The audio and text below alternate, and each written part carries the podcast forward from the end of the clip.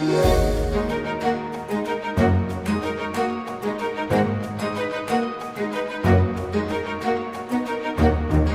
Olá, muito bem-vindos a mais um episódio do Expresso Imobiliário. Eu sou a Maribela Freitas e comigo tenho hoje em estúdio Fernando Nunes da Silva, engenheiro, professor catedrático aposentado do Instituto Superior Técnico, ligado às áreas de planeamento, urbanismo e ambiente, ex-vereador da Câmara Municipal de Lisboa para a Mobilidade e Transportes e especialista em mobilidade urbana. Seja muito bem-vindo. Bom dia, boa tarde e obrigado. Hoje vamos conversar sobre mobilidade urbana. O objetivo é saber onde falham as cidades nacionais nesta área. O trânsito, com o seu impacto na qualidade do ar e ruído, afeta a nossa qualidade de vida. O que é que se pode fazer para melhorar a circulação no tecido urbano consolidado e como se pode fomentar uma mobilidade mais sustentável.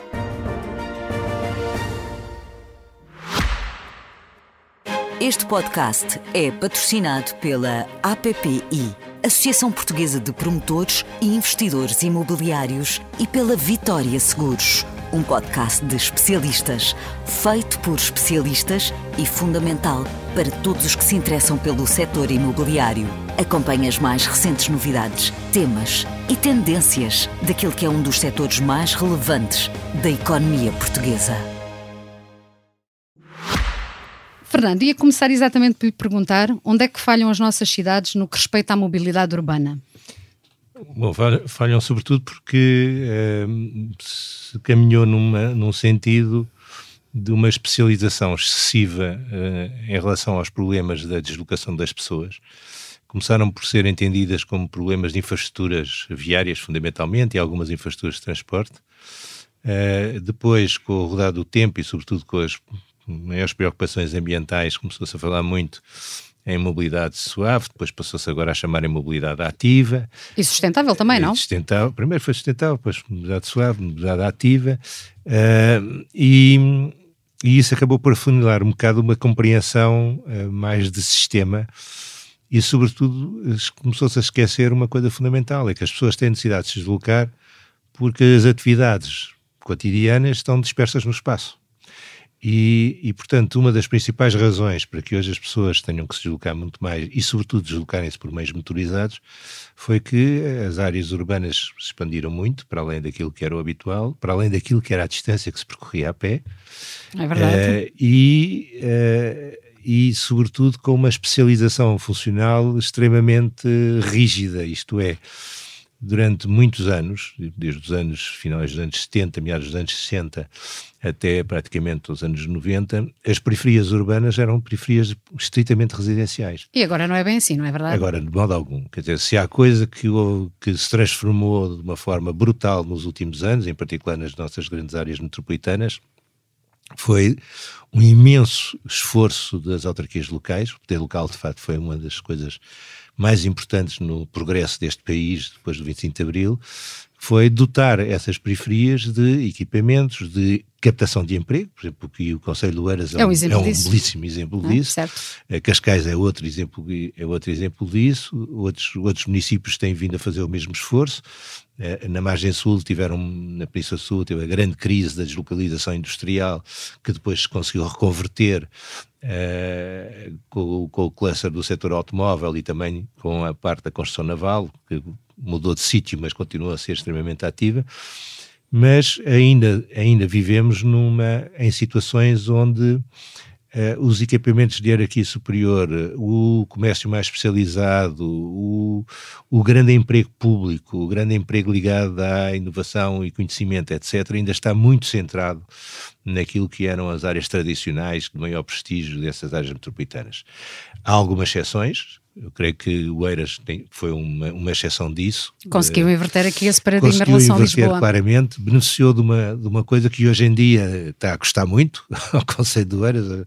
Eu acabei de, de, de, de participar de um, uma equipa que entregou o plano que está agora em discussão pública, o plano de mobilidade urbana sustentável e o plano de acessibilidades do Conselho do Eiras, e uma das questões que, que, que estão por resolver e que, é, e que não é fácil resolver é exatamente o facto de que a desconcentração do emprego terciário superior para o Conselho de Oeiras fez-se na base do automóvel. e fez-se na base dos nós da autoestrada, que hoje estão congestionadíssimos. Portanto, o nó, o nó do Eiras e o nó de Carnaxide são problemas gravíssimos que têm que ser resolvidos a partir de uma diversificação de modos de chegada a estas zonas, mas também uma diversificação nos acessos à própria autoestrada. E, portanto, isto é, a autoestrada já não é uma autoestrada de ligação de Cascais a Lisboa, isto é quase uma autoestrada urbana, e como a autoestrada urbana aqui é, tem que ter uma concepção de ligações à rede viária de cada conselho completamente diferente daquela que tinha sido pensada nos anos 60 e 70, quando isto foi uh, planeado e foi, e foi desenhado, digamos assim.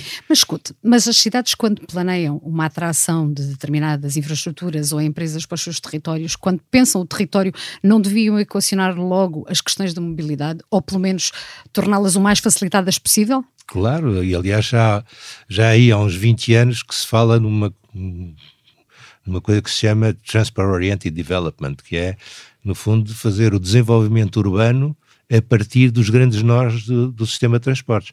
Isso começou a ser feito aí há uns 30 anos na Suíça, uh, quando eles aprovaram um grande projeto, um grande plano estratégico para o desenvolvimento do caminho de ferro na Suíça, chamava-se Rail 2000, portanto, está a ver, já até, o horizonte era o ano 2000, portanto já foi há bastante... pois, já estamos em 23, há, Já foi há bastante tempo, só que isso foi uma revolução uh, absolutamente impressionante no sistema de mobilidade, não só à escala das grandes áreas urbanas, mas à escala inclusivamente das regiões e do próprio país.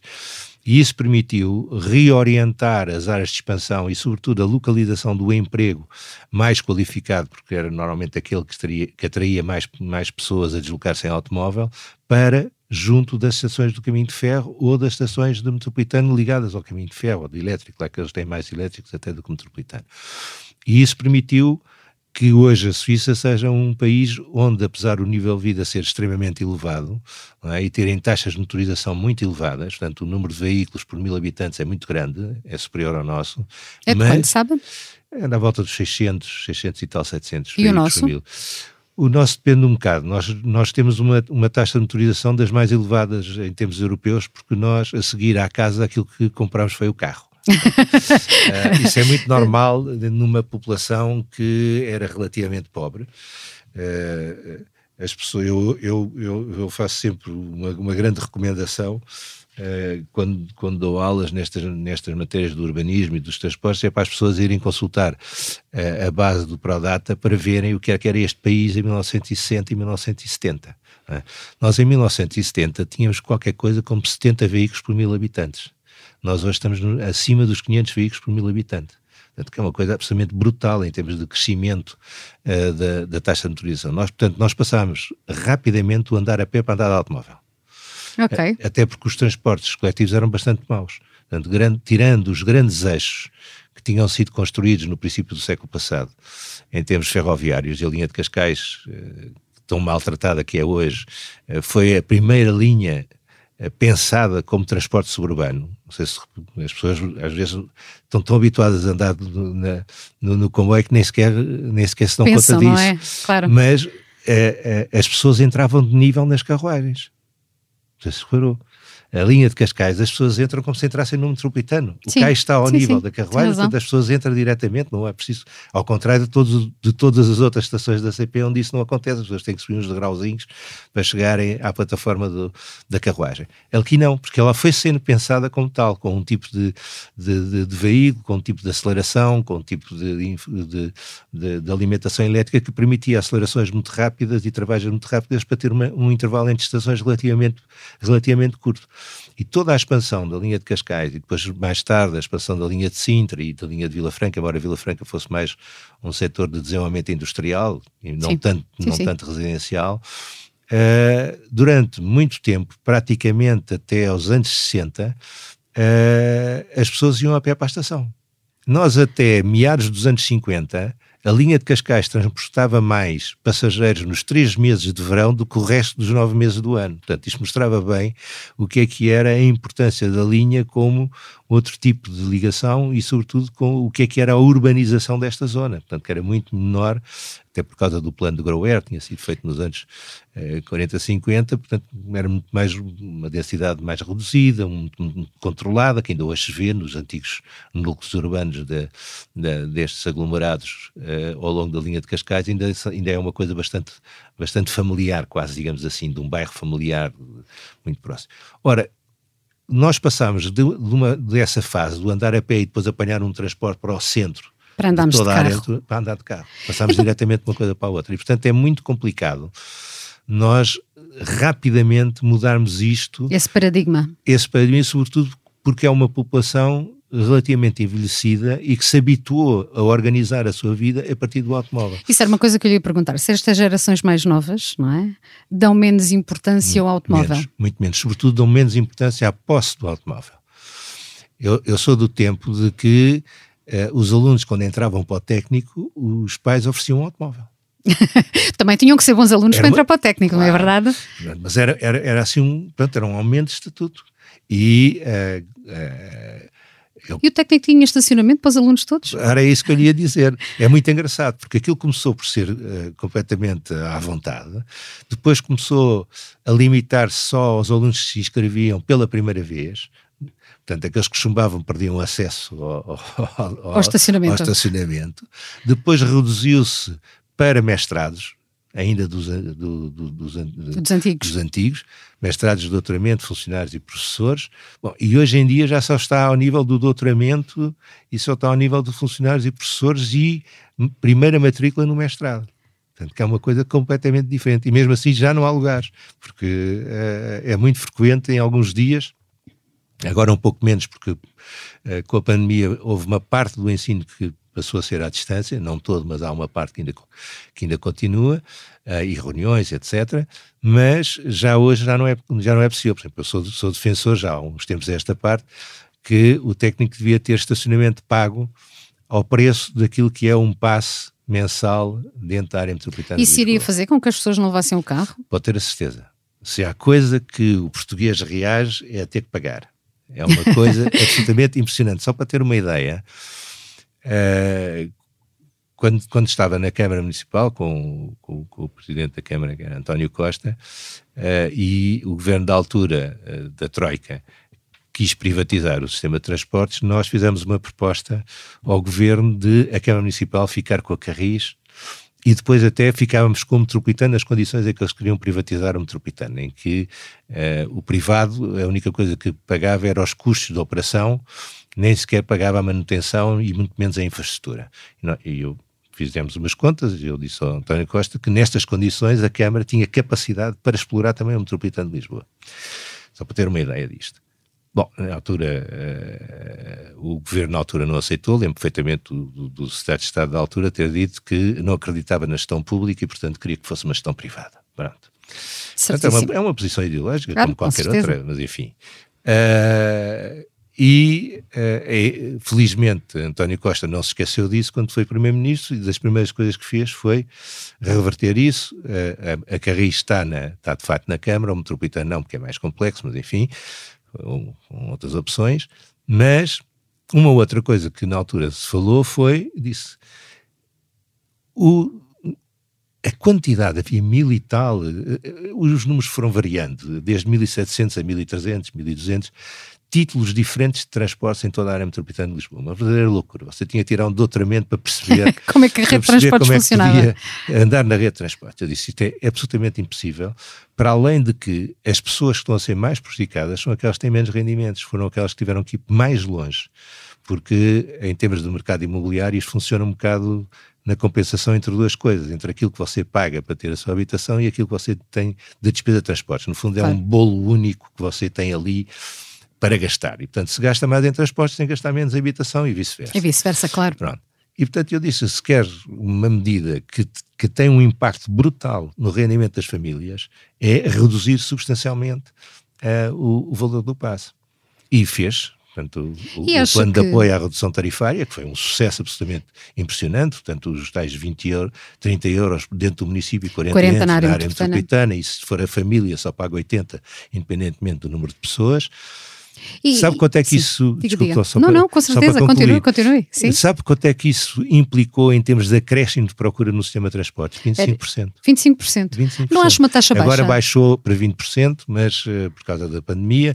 Não, não, é, é elevadíssimo. Você não encontra situações destas em lado nenhum. Ah, então conte-me lá essa história melhor. Num espaço de, de, de, de meses, você teve um acréscimo brutal. Aliás, teve consequências muito complicadas ao nível da oferta. A oferta não estava preparada, não era só por causa de falta de, de, de, veículos, tem a ver com outra, com outra questão, mas não estava preparada para aquele fluxo de pessoas. Portanto, houve de facto uma adesão muito e, e, sobretudo concentrada nas horas de ponta. Quando claro, como é normal, no, claro. No, no, crescimento, é, o grosso da coluna uh, uh, circula na hora de ponta, não é? Então pode-se dizer que, que, este, que este passe foi uma revolução assim nos ah, transportes? Pode ter a certeza. Foi não só uma revolução nos transportes, como foi uma revolução ao nível do rendimento das famílias. Se você somar aquilo que era o que as famílias passaram a poupar anualmente por causa desta redução no preço dos transportes e aquilo que são agora os, os apoios que estão a ser dados por causa da inflação, etc., não tem comparação possível. Você tinha famílias que gastavam 240, 250 euros por mês. Posso, posso, até lhe dar um exemplo. Eu tenho uma amiga que vive em Setúbal. Claro. Olha. O passe era 120 euros. A, a, empresa claro. pagava, mas mesmo assim, para 40 claro. é uma redução, é uma redução abismal, não é? Agora multiplique isso por duas ou três pessoas no agregado familiar. É uma coisa impressionante. E, portanto, foi de facto uma coisa e, enorme. É? E, isso retirou mais carros da cidade? Retirou alguns, alguns carros da cidade. Agora, uh, o segundo erro, porque quando me perguntava porque é que isto não se resolve, porque e porque é que onde é que as cidades falham nesta, nesta área? Eu tinha aqui uma cábulazinha para nunca me esquecer. Força, esteja à vontade para consultar. Memória, pá, já vai, já vai falhando algumas coisas. Não, e quando são muitos números é normal. Não, e aí, uma das principais razões é a seguinte todo o sistema de transportes da área metropolitana de Lisboa foi pensado para servir Lisboa. É bom que a gente tenha uma noção. Lisboa, de, quando fala Lisboa, Lisboa, Lisboa cidade. cidade. Lisboa cidade. Certo. É bom que a gente tenha uma noção de alguns dados que são absolutamente uh, espantosos do ponto de vista demográfico. Há 40 anos atrás, 1981, Lisboa tinha mais de 800 mil habitantes e representava qualquer coisa como uh, 33%, portanto, um terço da população da área metropolitana de Lisboa vivia em Lisboa. Um terço. E, um terço. E trabalhava grande parte em Lisboa. É? Hoje em dia, a cidade de Lisboa, nestes 40 anos, perdeu mais de 260 mil habitantes. Estamos, Estamos com 545, coisa, em números redondos, 545 um mil pouco habitantes. mais acima de meio milhão. Exatamente, sim. pouco mais acima de meio milhão e só representa 15% da população da área metropolitana. Sim, Portanto, reduziu para metade. A, a, a, população total são quase 3 milhões na área metropolitana, nos 18 conselhos da área metropolitana de Lisboa. Passou, passou a, a viver muito mais. As deslocações que neste momento têm como destino Lisboa já são menores do que aquelas que se passam entre conselhos da área metropolitana. Ou seja, entram menos do que, que saem. Exatamente. Ok. Já há mais pessoas a circular entre conselhos da área metropolitana norte sem Lisboa do que para Lisboa, do que toda a área metropolitana para Lisboa. E na área metropolitana sul, as deslocações no interior da área metropolitana sul, da Península Sul, fundamentalmente, já estão quase equivalentes àquelas que são com destino para Lisboa. Ora, todo o sistema de transportes foi um sistema pensado em termos radiais. O sistema pesado de transportes, seja o, o, o, o, transporte ferroviário, seja o transporte fluvial, seja o próprio metropolitano na altura, foi sempre pensado como um sistema radial centrado em Lisboa. Ora, e os autocarros serviam apenas para rebater sobre esse sistema radial. radial Ora, sim, quando sim. você passa a ter a maioria das deslocações fora dessas radiais, isto se colapsa.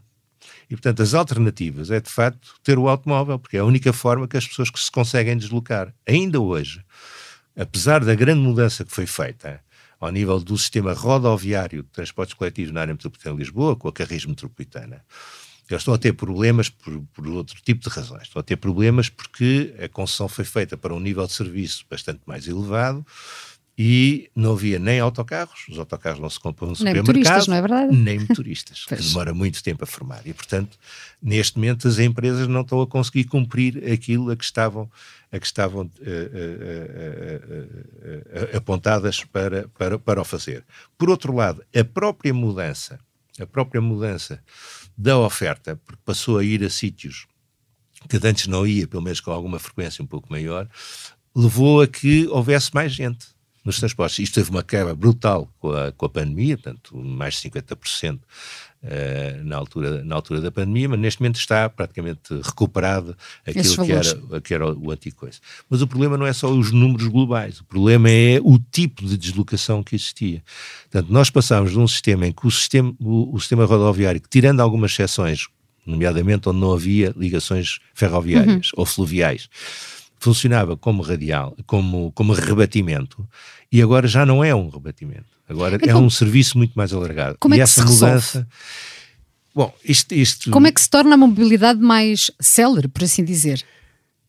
Isto tem que ir, eh, eu costumo dizer que eh, isto tem que se atuar em várias frentes ao mesmo tempo, com graduações diferentes e com tempos, com tempos diferentes. Isto é, há bocadinho estávamos a falar nos hábitos. É verdade. a mudança de hábitos é uma coisa brutal. Você não pode imaginar o que é a mudança, a mudança de hábitos. Eu, eu lembro-me disso quando uh, na Câmara fechámos uh, ou, ou, reduzimos substancialmente o tráfego na Baixa e na frente Ribeirinha. Bom, e quando fizemos as alterações na Avenida da Liberdade. Uhum. Durante os primeiros meses das alterações na rotunda do Marquês de Pombal e na Avenida da Liberdade, as pessoas saltaram para a Rua de São José e para a Rua da Escola Politécnica criaram engarrafamentos portais. Porquê? Porque era aquilo que estava mais próximo dos seus antigos, dos seus antigos hábitos. Dos seus antigos hábitos. Depois perceberam que havia alternativas. E passado um ano, a Rua de São José neste momento praticamente não tem carros e a Rua da Escola Politécnica tem níveis inferiores àqueles que tinham antes das alterações que se tinham feito, tinham feito anteriormente. Não foi só por causa disso, foi porque também houve mudanças na própria Baixa e naquela zona toda. Portanto, há uma, um tempo de mudança. Aliás, quando nós uh, fizemos as contagens do antes e do depois, uhum. uh, e na altura participava num, num grupo de, de, de, de vereadores ligados aos transportes e, e, diretores de transportes das várias capitais europeias, um grupo informal de discussão, Uh, eles ficavam completamente surpreendidos como é que tinha sido tão rápido a, a habituação, uhum. a habituação das pessoas.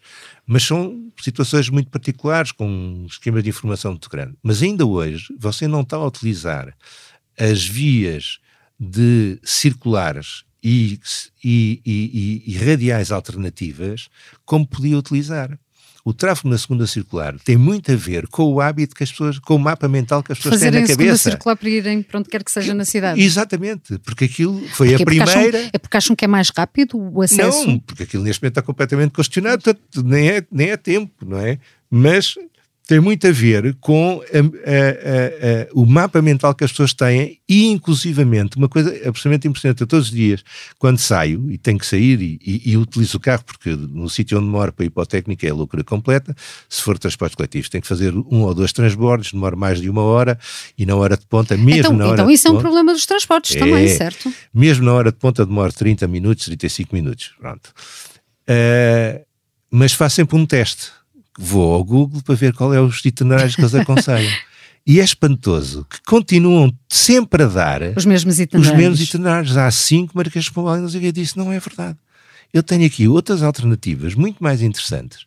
Inclusivamente, por exemplo, utilizar uma parte da Cril e depois entrar na radial na, das Luzia, da Avenida Lusíada, não é? que é muito mais rápido, mas aquilo não aparece. Percebe? Então deixa ver se eu percebo. Para mudar, ou para tentar resolver estes problemas de mobilidade que temos numa cidade como a claro. de Lisboa, não é? Tem que ser feita alguma coisa nos transportes, uhum. correto? Pronto. Mas também as pessoas têm que mudar um paradigma de quando usam o, claro, o carro, claro. de usar itinerários alternativos para chegar ao mesmo sítio. É uhum, isso? E uhum, que mais? Uhum. E como Bom, é que se faz isso, não é? Porque claro. é muito fácil dizer, mas depois executar. Não, não, e, não, e sobretudo porque exige exige uma intervenção em vários domínios. Isso é, isso é, isso é talvez um dos principais problemas. Você tem aqui dois problemas que estão montante, ou três problemas que estão montante isto tudo. Primeiro problema, você não tem uma autoridade metropolitana de transportes como deve ser. Portanto, existe uma autoridade metropolitana de transportes, mas ao contrário de todas as outras cidades europeias, capitais ou com uma dimensão semelhante a Lisboa, em que a autoridade de transportes gera gera no sentido de planear, de definir prioridades de investimento, de, de definir o, o, serviço, desde os, os comboios suburbanos até ao, ao, ao, autocarro, em Portugal, a Autoridade Metropolitana de Transportes só gera autocarros. Primeiro ponto. E, portanto, tudo o que é o sistema pesado, que é aquele que diz que transporta muitas pessoas. No outro dia, o Sr. Estado de Estado, é, que disse umas coisas, infelizmente, que não correspondem completamente à realidade, porque foi a informação que lhe deram, mas disse duas ou três coisas extremamente importantes. Quando eu tiro um serviço metropolitano, uma composição metropolitana e quer substituir por autocarros, eu estou a tirar um modo de transporte que, trans, que leva mil pessoas claro. Para um modo de transporte que leva 60 a 70 pessoas. E, portanto, para cada, cada composição de metropolitano significa uns 15 autocarros que eu tenho que disponibilizar. Isto é impossível. Quer dizer, não há espaço. Quer dizer, não é só a frequência, porque o metropolitano pode andar até 3 minutos, uhum. se sim, houver sim. capacidade de oferta para isso, até menos, se, se tiver um sistema de sinalização melhor. Não como é só. está agora a ser feito, não é? Pronto, como está agora a, a ser feito. Portanto, não é só um problema de, de, de, frequência, é um problema de espaço físico. Não há capacidade para ter um intervalo de 3 minutos ou 4 minutos para 15 autocarros ou, 14, ou 12 autocarros ali na estação. Não há. E quais são os outros dois problemas, a montante? Este é um problema que é da gestão global de todo o sistema uh, de, de, oferta de transporte. Segundo, segundo problema é uma completa dissociação entre o urbanismo as medidas tomadas ao nível do urbanismo e as suas consequências ao nível dos transportes.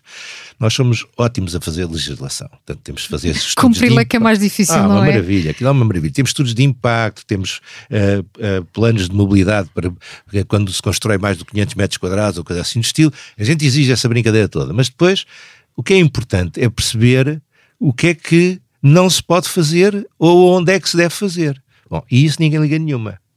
Portanto, vai tudo ao sabor do mercado ou ao sabor das oportunidades que surgem em cada momento. E, portanto, eu tanto enfio um hospital, como por exemplo o de Vila Franca de Xira, construiu-se um hospital completamente fora de toda a acessibilidade de, de, de, de, transportes. Claro. Uh, você vai, vai, o Tax Park, que é um belíssimo exemplo, que é o Tax Park, tem um acesso que era complet, completamente impossível, só se podia lá ir de, automóvel. É. Bastava procurá-lo, fazer uma coisa mais próxima de uma estação de comboios, como por exemplo agora a nova ali da, da Business School, não é? Portanto, próximo da estação de Carvelos, para ser completamente diferente a possibilidade de acesso a isto. Portanto, as pessoas não ligaram a isso. Este, Ou seja, quando se faz urbanismo não se pensa nas, nas se acessibilidades. Não se pensa nas acessibilidades. E, e quando falamos nem de urbanismo... Se, nem se pensa numa outra coisa, que hoje está muito na moda, que se chama a cidade dos 15 minutos. Sim, é verdade. É? Aqui é, eu durante a pandemia estava ótimo, porque no meu bairro manteve-se o, o, comércio local e os serviços locais. E, portanto, as pessoas andaram a pé e, e sentiam-se muito seguras, porque a pequena mercearia só, entra, só deixava entrar um de cada vez, as pessoas estavam cá fora à espera, ainda por cima estavam num sítio protegido, portanto, ótimo da vida. Agora, quantos bairros na cidade de Lisboa, é ou quantos acontece. bairros na área metropolitana de Lisboa é que isto acontece?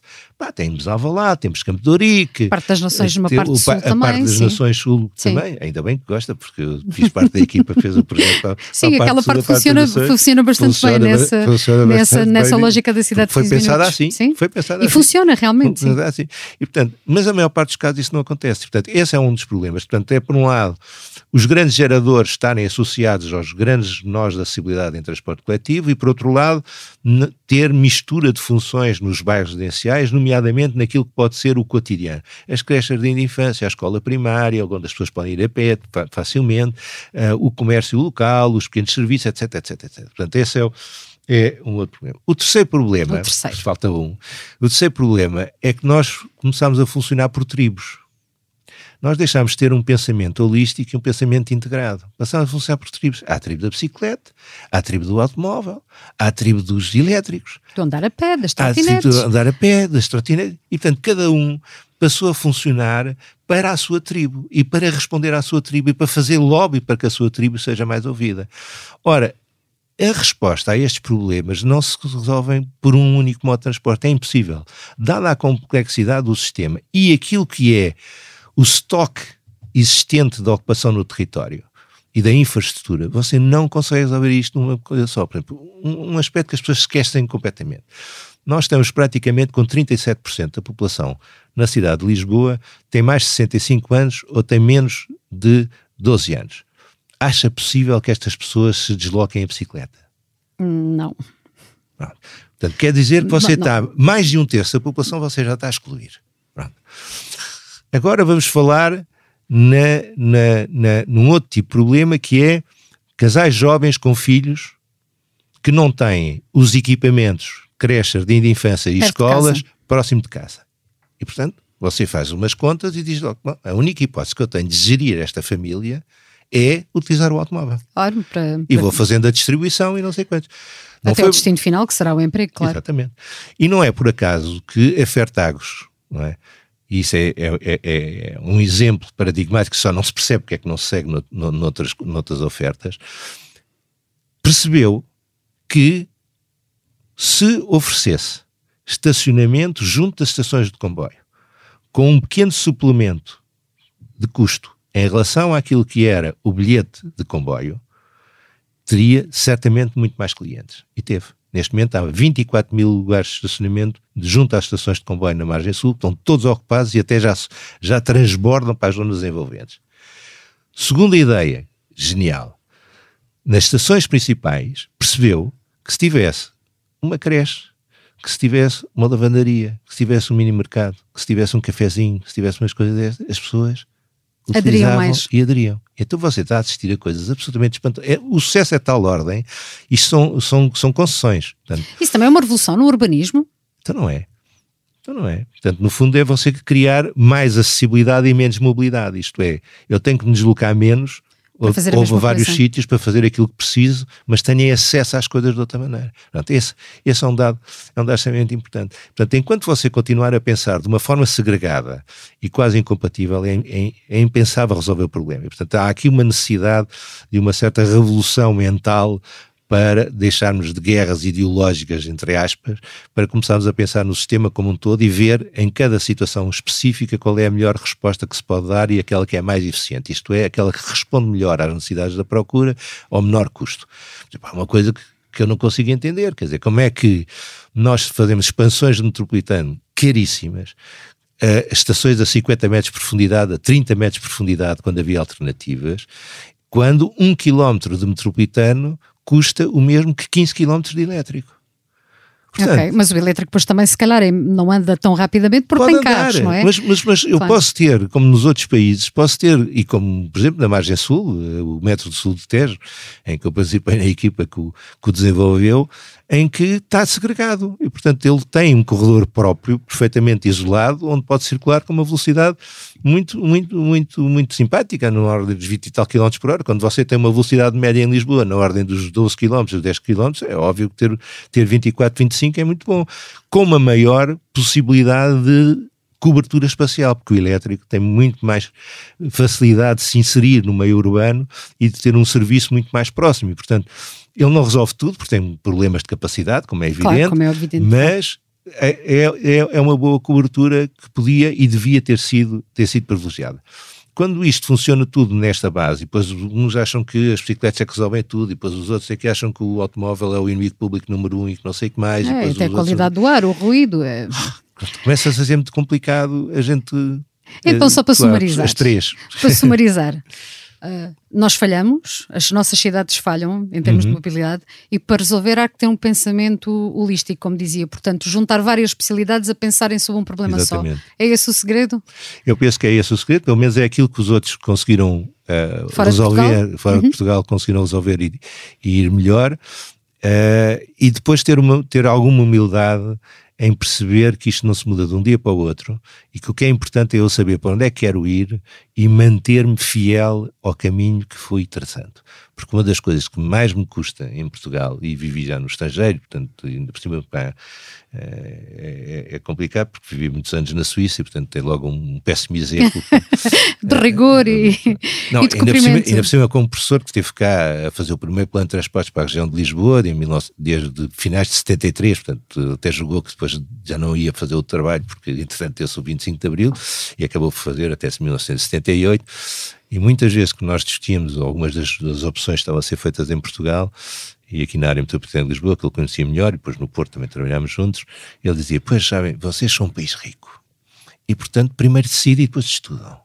Nós somos um país pobrezinho, portanto, primeiro estudamos, analisamos várias alternativas, discutimos com os vários, com os vários intervenientes, com os vários interessados, e depois decidimos. E quando decidimos, vamos continuando aquilo durante anos a fio 10, 15, 20 anos, 30 anos. Percebe? Nós aqui não é preciso mudar sequer de governo. Basta mudar um diretor-geral, ou um secretário de Estado, ou um vereador dentro da mesma Câmara Portanto, a Câmara manteve-se a mesma força política, manteve-se o mesmo presidente e tudo. Basta mudar o vereador, basta mudar um diretor municipal, basta mudar um diretor-geral, volta tudo para trás, começa tudo de novo é absolutamente impressionante. Então estamos sempre aqui a andar para a frente e a recuar. Sempre a inventar a roda, sempre a, a esconder aquilo que os outros fizeram para, para, para, mostrarmos que nós é que estamos a fazer qualquer coisa diferente. E este, enquanto isto for assim, nós não vamos a lá nenhum. Eu não tenho, eu aí sou muito pessimista, devo, devo dizer, mas isto também é da idade, mas quando vai começando a ser velho, então, começa e... a ser assim um bocado mais pessimista nestas coisas. E só para terminarmos, como é que vê o futuro da mobilidade em Portugal?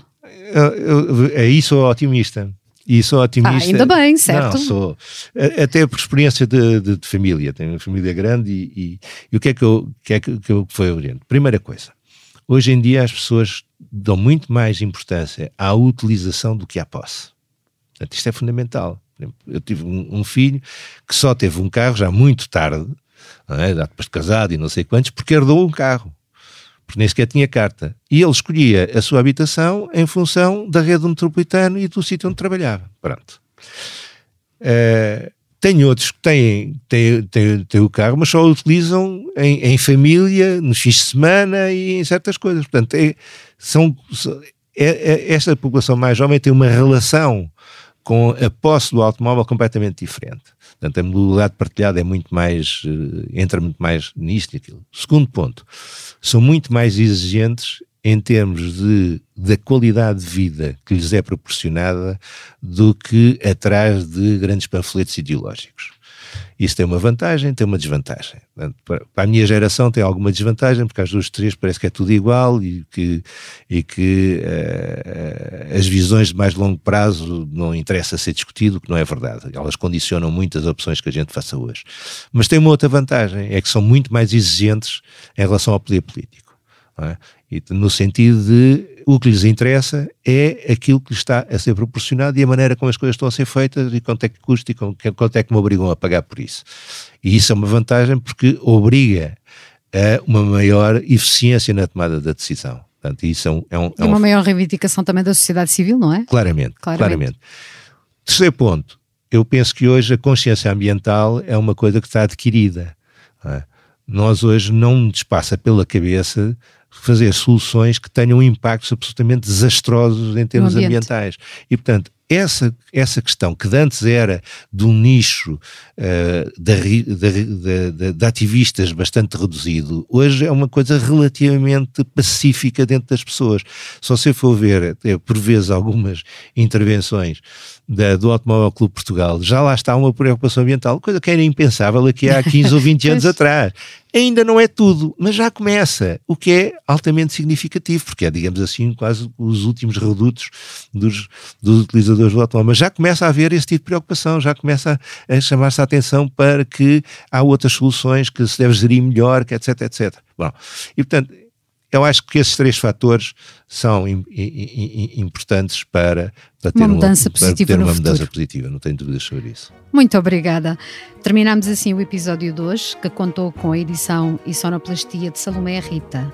Obrigada ao nosso convidado Fernando Nunes da Silva eu por esta conversa. E muito obrigada a quem Foi nos um ouviu. Obrigada a nós. Até para a semana.